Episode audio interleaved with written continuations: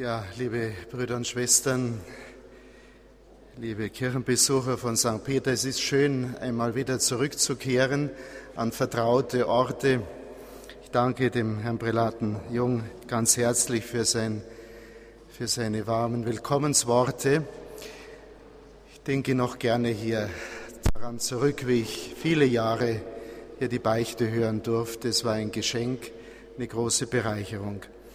Und nun sind wir also hier beieinander, um auf das neueste Buch unseres heiligen Vaters zu schauen, die Kindheitsgeschichten nach Benedikt äh, dem 16. Nun, ich möchte einfach vorausschicken, dass dieses äh, klein, relativ kleine Buch oder schmale Buch etwas ganz Großartiges ist. Der Heilige Vater schreibt hier darüber, im Grunde schreibt er darüber, wie sich Himmel und Erde berühren. Wie der Himmel Gott den Menschen sucht, um ihn zu sich, in sich hineinzuziehen und ihm wieder den Weg nach Hause zu weisen. Von daher sind diese Kindheitsgeschichten von einer großen Bedeutung. Wir sollten sie nicht, äh, nicht äh, hintanstellen. Und mit diesem Buch will der Heilige Vater uns wie immer tiefer hineinführen in das Geheimnis des dreifaltigen Gottes, in das Geheimnis Jesu Christi, der wahre Gott und wahrer Mensch ist, was sich eben in den Kindheitsgeschichten in besonderer Weise uns enthüllt. Und wenn er uns tiefer in dieses Geheimnis Gottes, in das Geheimnis Jesu Christi hineinführen will, der wahrer Mensch und wahrer Gott ist, dann führt er uns zugleich auch tiefer hinein in unser eigenes Geheimnis, liebe Brüder und Schwestern. Denn auch in uns, in unserer irdischen Existenz sollen sich Himmel und Erde berühren. Die Menschwerdung, die muss auch in uns sich vollziehen. Der Logos, das Fleisch, das Wort Gottes soll wieder Fleisch werden in unserem Fleisch. Das ist unsere ureigenste Berufung als Geschöpf Gottes, das hat er als tiefste und größte Berufung und Würde in uns hineingelegt, dass wir, die wir nach seinem Bild und Gleichnis geschaffen worden sind, immer mehr dieses Bild in uns zum Leuchten bringen sollen. Das heißt, in einen Prozess der Verähnlichung hineingelangen sollen. Der Heilige Vater nennt nun dieses Buch Jesus von Nazareth, die Kindheitsgeschichten, eine kleine Eingangshalle zu den beiden Bänden über Gestalt und Botschaft Jesu von Nazareth, die bereits herausgekommen sind. Wenn Sie dieses Buch lesen und damit in diese kleine Eingangshalle eintreten, dann, Brüder und Schwestern, werden Ihnen schon fundamentale Dinge zuteil. Dort wird ihnen Fundamentales gelehrt über Gott und den Menschen. Wir erkennen hier wiederum die Bemühung des Heiligen Vaters, die wir während seines ganzen bisherigen Pontifikates erkennen können, die Menschen zu einer immer tieferen Erkenntnis zu bringen, dass dieser Jesus von Nazareth wirklich der ewige Sohn Gottes ist und dass man den historischen Jesus niemals vom Christus des Glaubens trennen darf, wie es immer wieder einmal geschieht, auch in der Theologie, und die Tendenz dazu, Jesus als bloßen Menschen zu betrachten, die zeigt sich in jeder Epoche. Und äh, dem gilt es zu widerstehen, hier gilt es klar zu machen, dass Jesus von Nazareth der Christus ist, der wahre Sohn Gottes und der einzige Mittler, der einzige Mittler zwischen Gott und den Menschen. Der Heilige Vater wird nicht müde, die Kirche, ja die ganze Menschheit immer wieder an diesen, an diesen Punkt, an diese Wahrheit heranzuführen, weil sie so wichtig, so grundlegend ist für unser Heil, für unsere Heilung als Menschen, als Geschöpfe. Jesus ist der Bote Gottes, der uns Gott offenbart hat und er ist zugleich die Botschaft selbst. Und so stellt nun der Heilige Vater in diesem Vorwort, in, dieser, in diesem Vorwort, äh, mit dem er sein, sein Buch beginnt, die Frage, ist das Gesagte wahr? Geht es mich an? Und wenn, wie? Und damit stellt er die Frage nach der Gegenwart des Vergangenen. Und das ist ja ganz wichtig, dass wir die Heilige Schrift grundsätzlich nicht als etwas Vergangenes lesen, als ein Geschichtsbuch, sondern dass wir den Buchstaben der Heiligen Schrift Fleisch verleihen durch unser Leben, durch mein Leben. Darum geht es immer. Und deswegen ganz wichtig diese Frage nach der Gegenwart dessen, was wir da in den, Kindheit, in den Kindheitsgeschichten lesen. Und er sagt, ich habe mich gemüht, in diesem Sinn mit den Texten in Dialog zu treten. Das heißt, in die Texte hineinzugehen, die Texte schon von ihrer Entstehungsgeschichte, von ihrer Zeit und ihrem Ort her aufzuschlüsseln, aber dann auf die Ebene der persönlichen Betroffenheit zu kommen und hinzuspüren, was heißt das für mich als Menschen, für mein Sein in dieser Welt, für meine ewige Berufung von Gott her. Und so sagt er am Ende des Vorworts, ich hoffe, dass dieses kleine Buch vielen Menschen auf ihrem Weg zu Jesus und mit Jesus helfen kann. Das ist sein Anliegen, uns dadurch tiefer in das Verständnis Jesu, in das Leben Jesu, in die Gemeinschaft mit Jesus hineinzuführen. Also dieses Grundanliegen scheint bereits im Vorwort auf. Dann möchte ich einen kurzen Überblick über die Gliederung des Buches zunächst einmal geben, dass Sie wissen, wovon wir hier sprechen. Im ersten Kapitel behandelt der Heilige Vater die Genealogie des Erlösers, seine Abstammung. Und zwar, wie sie sich in den Evangelien nach Matthäus und Lukas zeigt. Es geht dabei um die Verankerung Jesu in der Geschichte und um seinen wahren Ursprung im Anfang überhaupt. Seine Menschwerdung bezeichnet einen Neubeginn in der Geschichte der Welt. Das wird in diesem ersten Kapitel deutlich gemacht.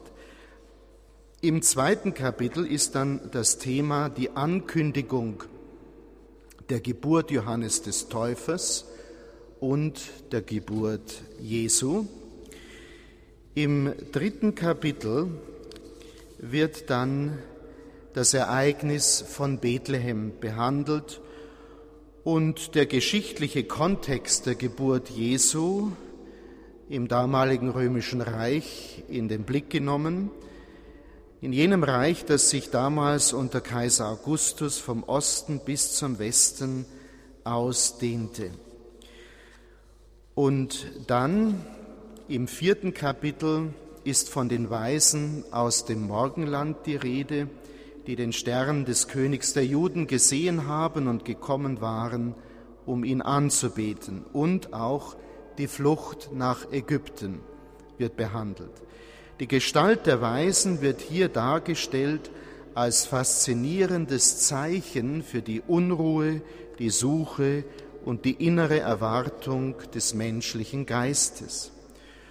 Und schließlich in einem Nachwort, in einem Epilog, wird die Erzählung der letzten Episode aus der Kindheit Jesu uns vor Augen gestellt, nach dem Lukasevangelium, der letzten Nachricht, die wir haben vor dem Beginn seines öffentlichen Auftretens bei der Taufe im Jordan.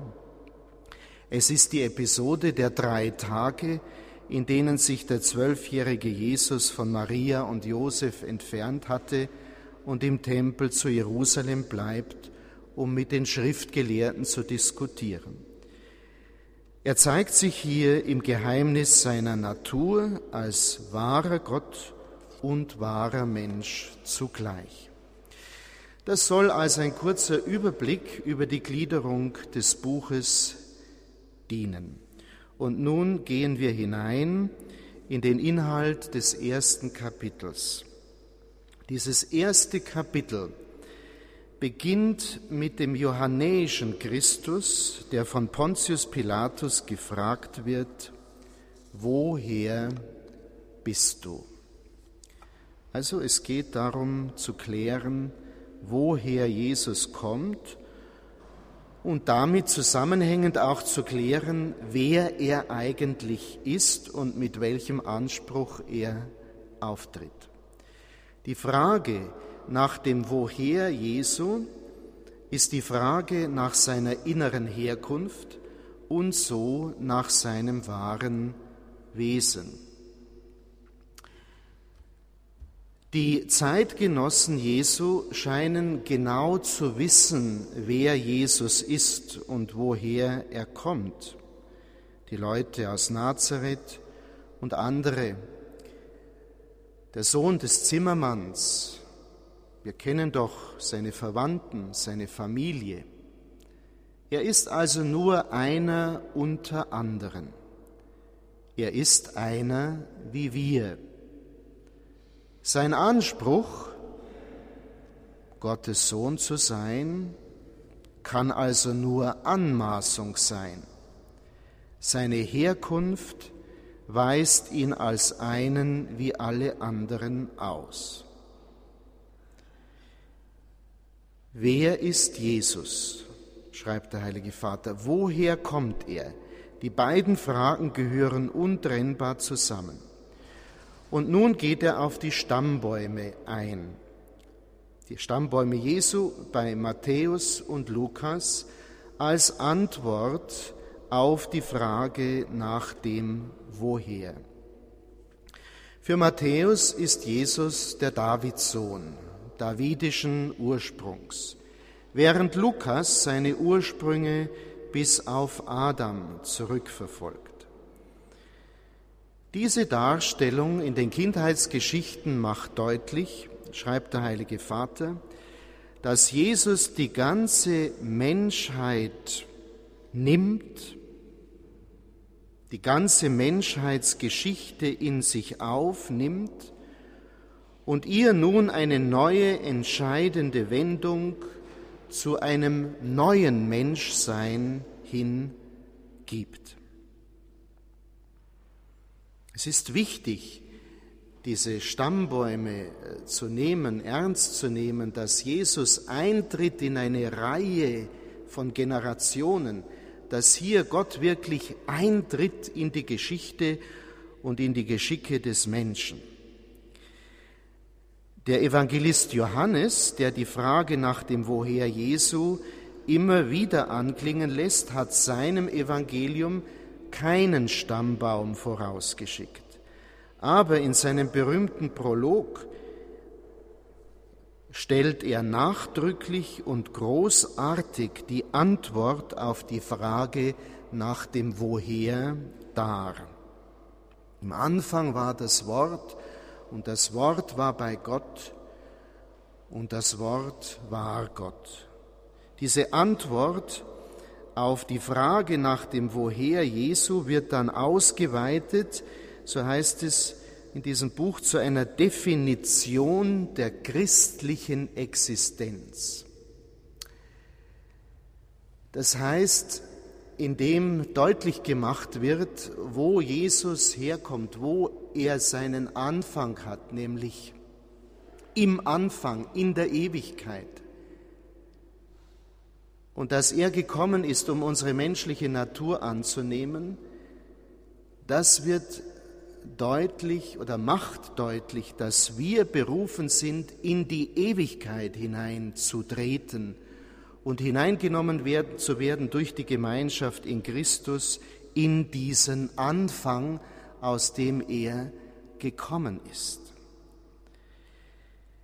Der Heilige Vater schreibt, der Mensch Jesus ist das Zelten des Wortes, so die wörtliche Bedeutung, das Zelten des Wortes, des ewigen göttlichen Logos in dieser Welt. Das Fleisch Jesu, seine menschliche Existenz, ist das Zelt des Wortes in dieser Welt. Jesu Ursprung, sein Woher, ist wie gesagt der Anfang selbst, der Urgrund, aus dem alles kommt, das Licht, das die Welt erst zum Kosmos macht.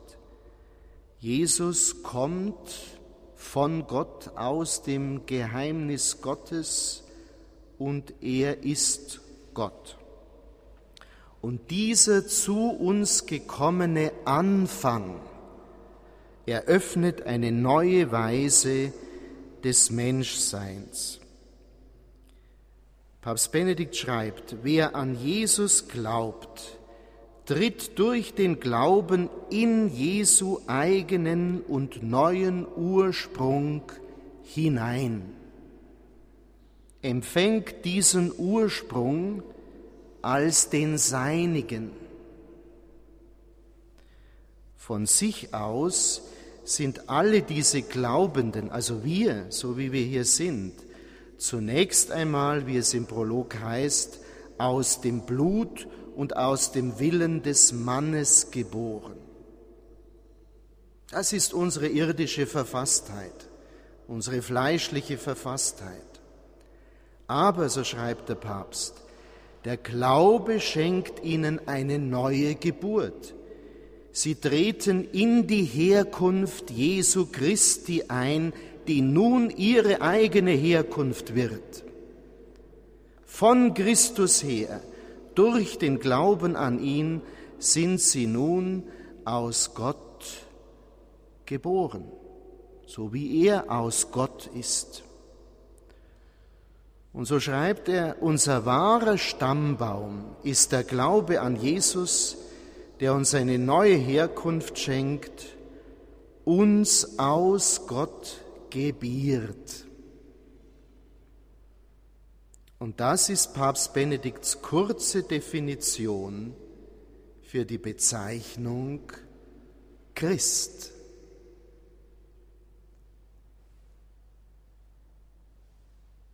Es geht wirklich darum, Brüder und Schwestern, dass wir in der Gemeinschaft mit Christus neu geboren werden, dass wir eine Neuschöpfung werden, dass sein Leben in unserem Leben Raum gewinnt und Gestalt annimmt. Durch die Taufe werden wir alle schon einmal zu diesem neuen Leben geboren. Nimmt Christus gleichsam Besitz von uns, wohnt in uns. Aber was wir daraus machen, durch ein ganzes Leben hindurch, das liegt bei uns ob wir immer tiefer, immer mehr uns in diesen Anfang, in diesen Ursprung uns hineinbewegen und dieser Ursprung uns immer mehr erfüllt und ausfüllt mit göttlichem Leben, mit Ewigkeit. Das liegt an uns, an unserem freien Ja, an unserem Mitwirken die Gottesgeburt im Herzen, wie es die Väter dann bezeichnet haben. Denken Sie einmal darüber nach, was es heißt, Christ sein. Christ sein heißt zunächst einmal und vor allen Dingen dass Christus in uns sein kann, dass sein Antlitz in uns aufstrahlen kann, dass wir ihm immer ähnlicher werden, dass er uns in seinen Anfang mit hineinnehmen kann, uns sein Leben schenken kann. Deswegen ist der Mensch geworden. Das feiern wir an Weihnachten, diesen wunderbaren Tausch. Nun im zweiten Kapitel richtet der Heilige Vater unseren Blick auf die Ankündigung der Geburt Johannes des Täufers und der Geburt Jesu. Ich möchte vor allen Dingen, weil ich nicht alles Ihnen vorstellen kann heute Abend, äh, uns äh, die Geburt Jesu vor Augen halten. Und hier eben zunächst einmal die Verkündigung an Maria. Und hier gibt der Heilige Vater eine wunderbare Auslegung zu diesem Wort, mit dem der Engel Maria anspricht. Chaire. Chaire, diesem griechischen Wort. Und wir übersetzen das mit Gegrüßet seist du. Und wir beten das immer wieder, immer wieder beten wir dieses Chaire des Engels. Gegrüßet seist du, Maria. Aber, so sagt der Heilige Vater, die ursprüngliche Bedeutung des Wortes ist eigentlich freue dich, freue dich. Und er schreibt, mit diesem Zuruf des Engels beginnt im eigentlichen Sinn das Neue Testament, die neue Heilsgeschichte Gottes mit der Menschheit. Mit diesem Freue dich des Engels, mit diesem Grußwort des Engels ist ein Akkord angeschlagen, schreibt Papst Benedikt, der dann weiterklingt durch die ganze Zeit der Kirche hindurch und der inhaltlich ja auch mitgehört werden kann in dem Grundwort, mit dem die ganze christliche Verkündigung bezeichnet wird, nämlich Evangelium, Euangelion, frohe Botschaft. Maria wird nun zum Ort wirklicher Einwohnung des Herrn und ist in der Weise natürlich besonders begnadet zu nennen. Und so sagt der Engel ja auch, freue dich, Begnadete. Wir sagen, gegrüßet seist du Maria, voll der Gnade. Noch ein Aspekt dieses Grußes Chaire ist des Bedenkens würdig, schreibt der Heilige Vater, nämlich der Zusammenhang von Freude und Gnade. Im Griechischen sind die beiden Wörter Freude und Gnade, Chara und Charis, aus der gleichen Wurzel gebildet. Und somit gehören Freude und Gnade zusammen. Und Christus ist für uns alle die Quelle schlechthin für unsere Freude und für die Gnade, die wir von ihm empfangen. Also das klingt bereits im Gruß des Engels an. Durch diese Verkündigung an Maria suchte Gott nun einen neuen Eingang in die Welt. Wie gesagt, die Kindheitsgeschichten sprechen vom Eintritt Gottes in die Welt. Und in Gestalt des Engels, vertreten durch den Engel, klopft gleichsam Gott bei Maria, einer Erdentochter, an. Er achtet unseren, unsere menschliche Freiheit, unseren freien Willen. Er braucht diese menschliche Freiheit. Er kann den frei geschaffenen Menschen nicht ohne ein freies Ja zu seinem Willen erlösen. Das ist unglaublich, aber zeigt uns auch unsere Würde. Er wollte nicht irgendwelche Marionetten erschaffen, sondern er wollte ein freies Ja der Liebe des Menschen und ohne Freiheit ist auch keine wahre Liebesbeziehung möglich. Und so wollte der Gott den Menschen erschaffen, als ein Gegenüber, das ernst zu nehmen ist und das von daher seine Freiheit hat. So bindet er seine Macht an das unerzwingbare Ja eines Menschen, schreibt Benedikt. Und er zitiert in diesem Zusammenhang den heiligen Bernhard von Clairvaux, diesen großen Verehrer der Gottesmutter. Und äh, Bernhard sagte, in diesem Augenblick der Frage an Maria hielt gleichsam Himmel und Erde hielten den Atem an.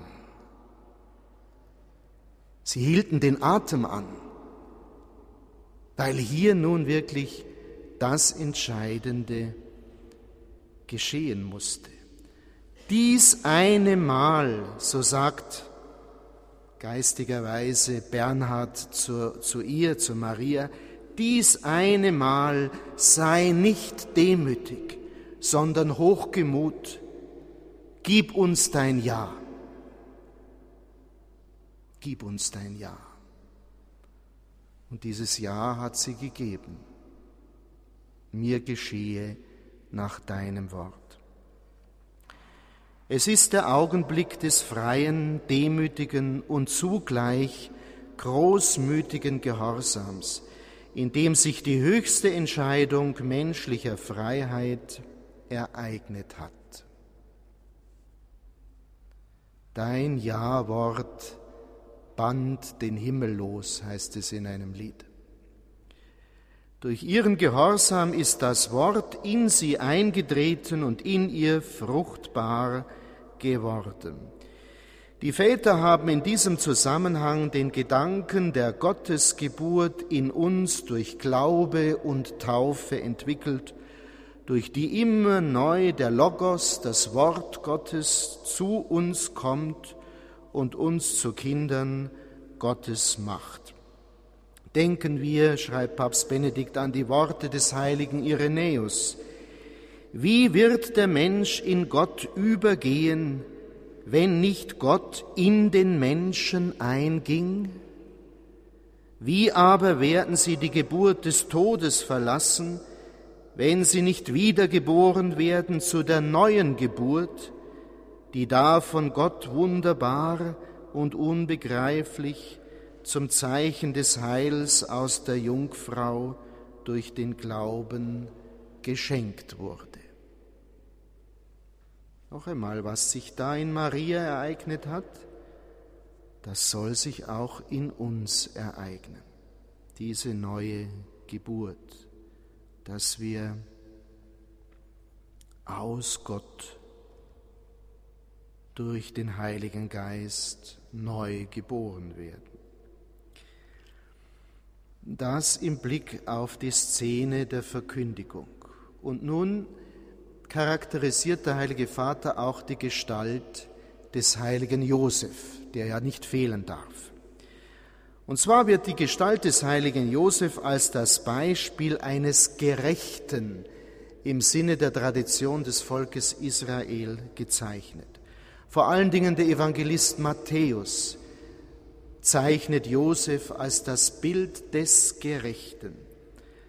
Im Psalm 1 bietet sich uns das klassische Bild des Gerechten nach dem Verständnis Israel. Und wir dürfen diesen Psalm so geradezu als ein Porträt der geistlichen Gestalt des heiligen Josef ansehen, schreibt der Papst. Dieser Gerechte hat, wie es im Psalm heißt, Freude an der Weisung des Herrn. Das Wort Gottes ist ihm Speise, der Wille Gottes ist ihm Speise.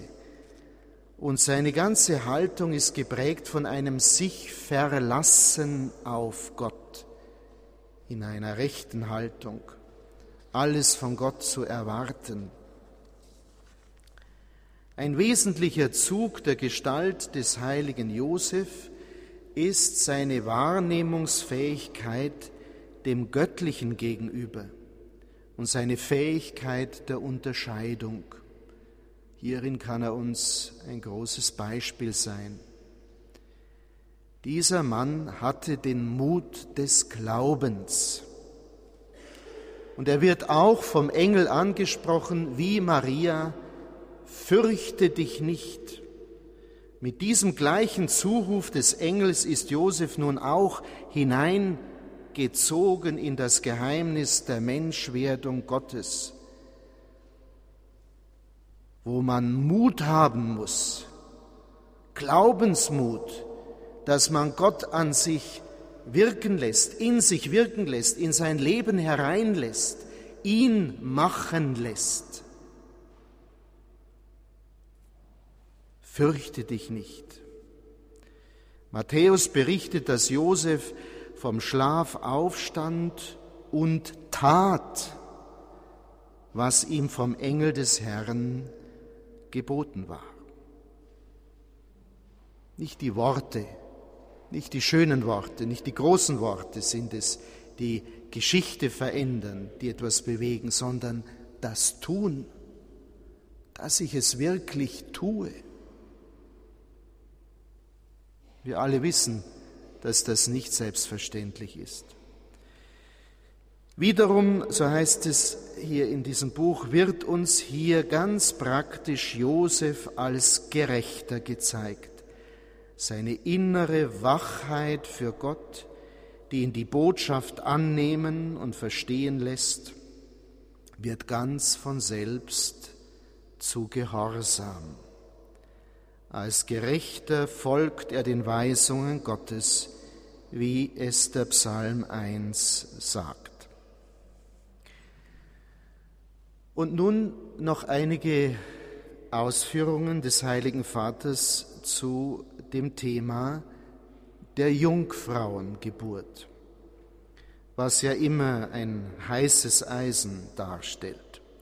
Und er geht zunächst auch auf die Versuche ein, die Erzählung von der jungfräulichen Geburt Jesu religionsgeschichtlich abzuleiten. Er geht also auf verschiedene Mythen und Vorbilder in der, in der antiken Literatur, selbst bei Vergil ein.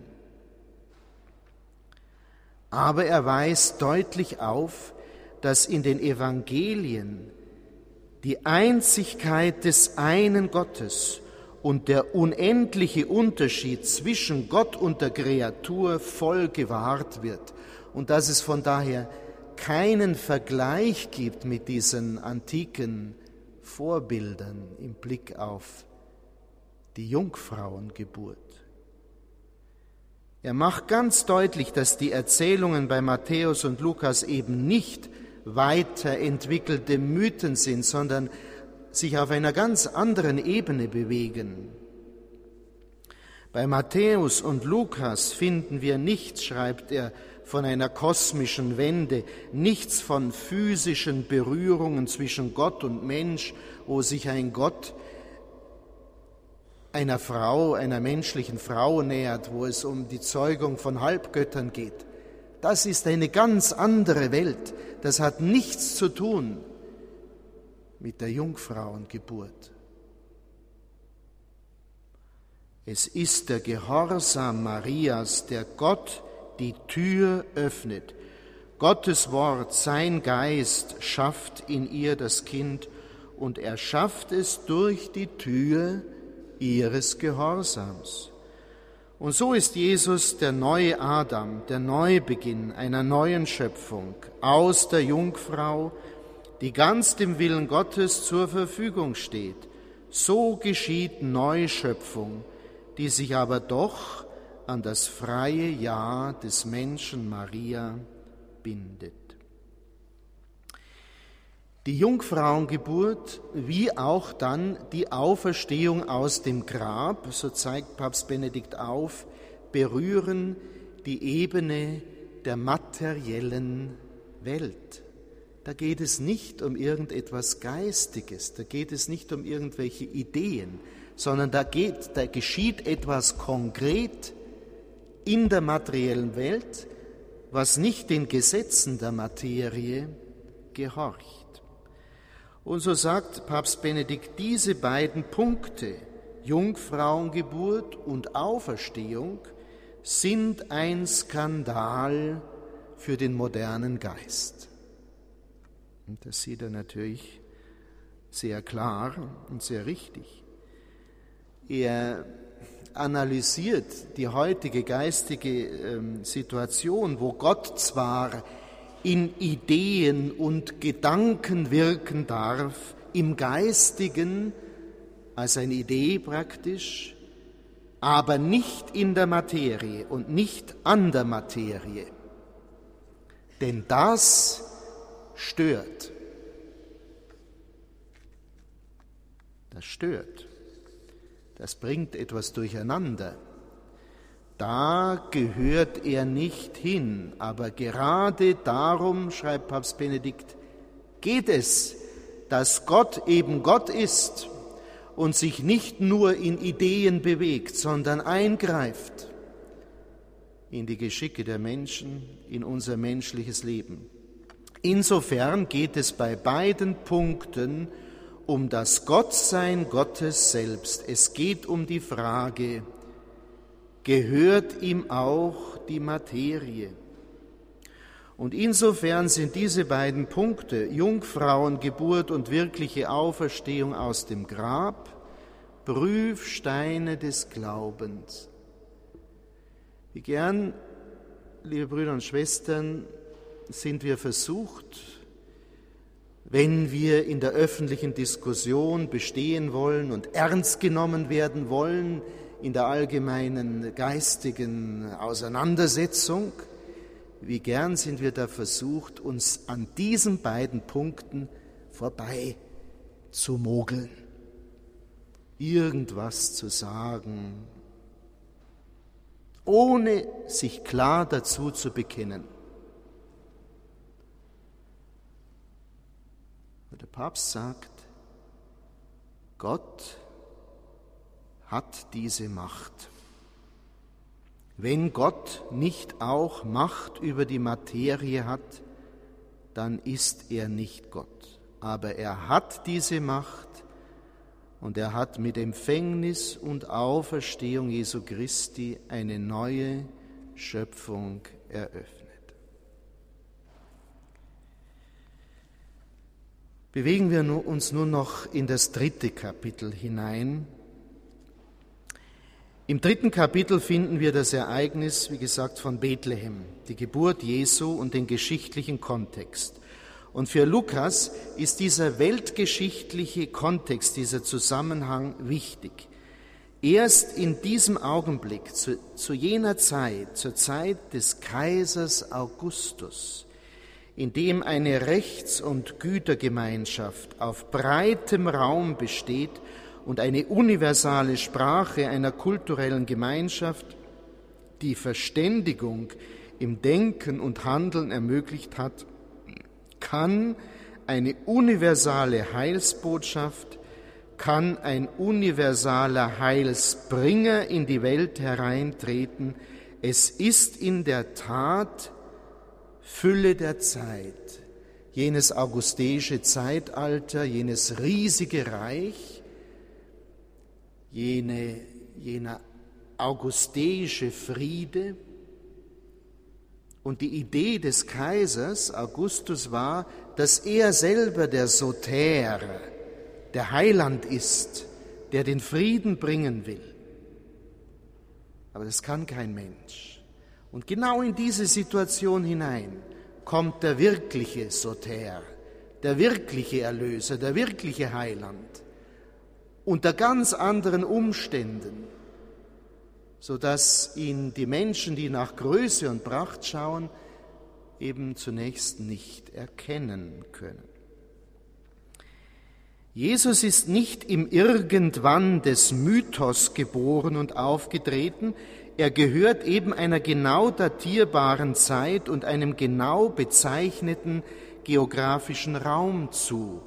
Das Universale und das Konkrete berühren einander. Wie gesagt, der Himmel tritt ein in die Erdenzeit.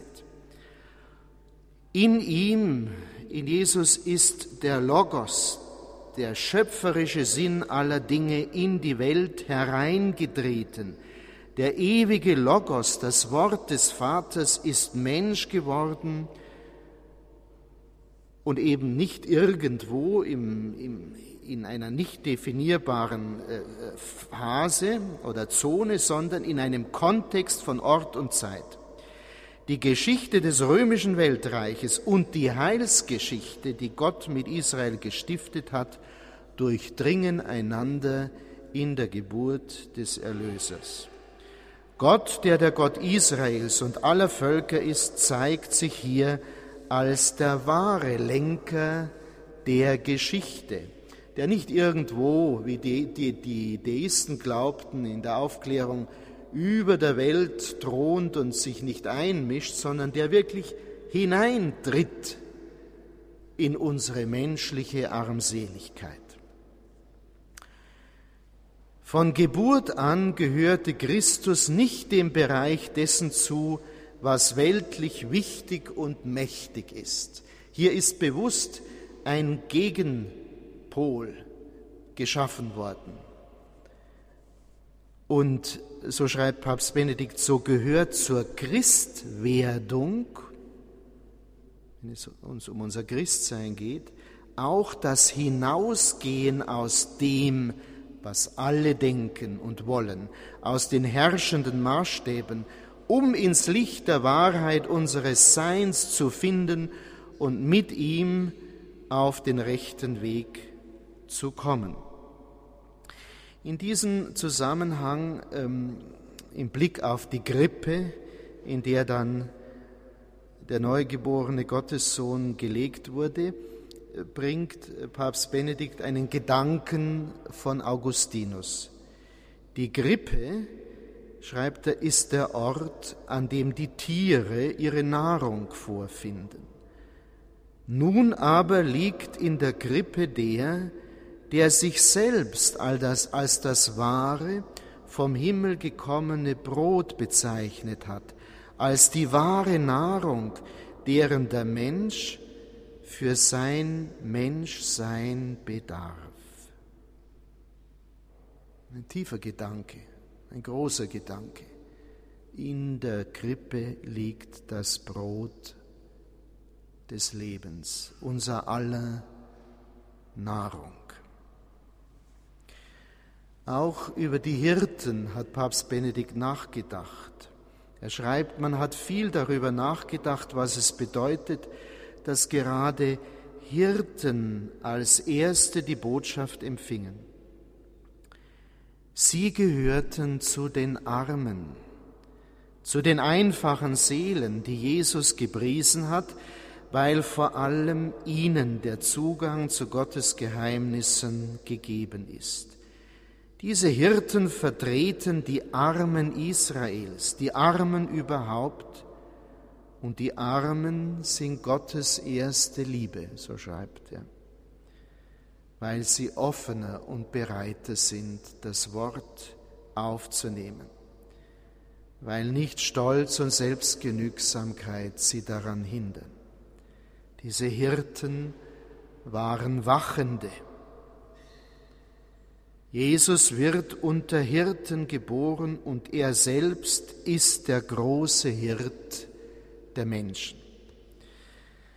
Lukas will uns sagen in seinem Evangelium, was Kaiser Augustus für sich in Anspruch nahm, selber der Erlöser, der Heiland zu sein, der den Frieden bringt, ist in höherer Weise in dem Kind verwirklicht, das wehrlos und machtlos in der Grotte zu Bethlehem geboren wurde und dessen Gäste arme Hirten gewesen sind. Der Friede, den Christus bringt, übersteigt den Frieden des Augustus, die Pax Augustana, so wie der Himmel die Erde übersteigt. Das von Jesus verkündete Reich, das Reich Gottes, ist anderer Art. Es gilt dem Menschen in der Tiefe seines Seins. Jesu Friede ist Friede, den die Welt nicht geben kann. Ja, liebe Brüder und Schwestern, das waren diese beiden Kapitel, das zweite und das dritte, auf das ich mich vor allen Dingen in meiner Katechese konzentrieren wollte. Über den Inhalt der, des vierten Kapitels und den Epilog habe ich schon gesprochen. Und da können Sie noch viel weitere, viele weitere und tiefe Gedanken finden. Der Heilige Vater schließt dann das Buch mit einem Satz, das im Grunde wieder alles zusammenbindet. Denn zuletzt im Epilog war ja von dem zwölfjährigen Jesus im Tempel die Rede, der sich dann als im Grunde als wahrer Gott enthüllte, wenn er sagte, wusstet ihr nicht, dass ich in dem sein muss, was meines Vaters ist? der aber dann mit Maria und Josef wieder mitging und ihnen gehorsam war und wuchs und zunahm an Weisheit und Kraft, der also wieder eine menschliche Entwicklung auch durchlief. Er zeigt sich in dieser, in dieser Situation als wahrer Gott und als wahrer Mensch. Und Papst Benedikt schreibt dann zum Schluss seines Buches, das Ineinander von beiden können wir letztlich nicht definieren. Es bleibt Geheimnis.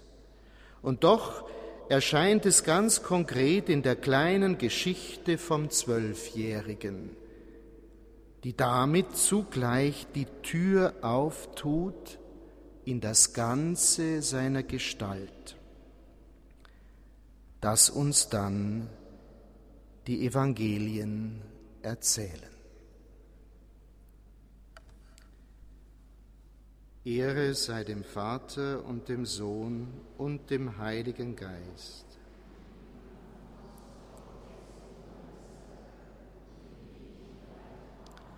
Der Herr schenke uns seinen Frieden. Amen.